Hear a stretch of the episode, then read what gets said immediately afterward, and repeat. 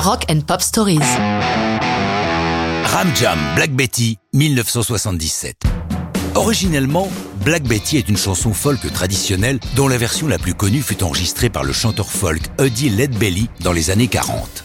La première question à se poser pour parler de cet énorme hit, c'est mais qu'est-ce que ce Black Betty dont parle la chanson? Il y a plusieurs explications, toutes plausibles.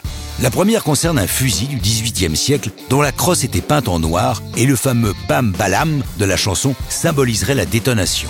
La deuxième fait allusion à une tradition de mariage du 19e siècle où les époux devaient courir pour attraper une bouteille de whisky surnommée Black Betty. D'ailleurs, à l'époque, pour parler d'un poivreau, on disait Il a embrassé Black Betty. Troisième explication, dans les pénitenciers du Texas, Black Betty était le surnom du wagon pénitentiaire. Enfin, la quatrième explication concerne encore les prisonniers et dans ce cas, Black Betty serait le surnom du fouet qui leur fait bam balam dans le dos. Lorsque les hard rockers de Ram Jam s'emparent de ce titre, il est peu probable qu'ils connaissent l'une ou l'autre des origines de ce Black Betty.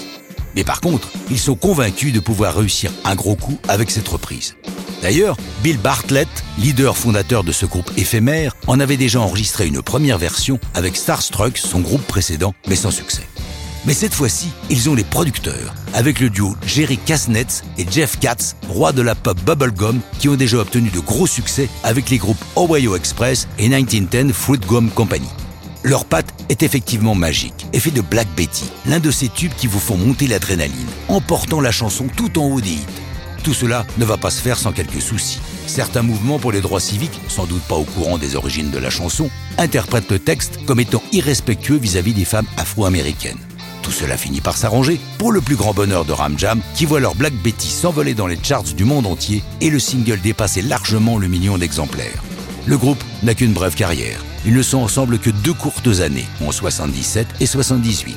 La chanson retrouve les charts en 1990 à l'occasion d'un remix et figure dans un nombre incroyable de films, particulièrement à partir des années 2000.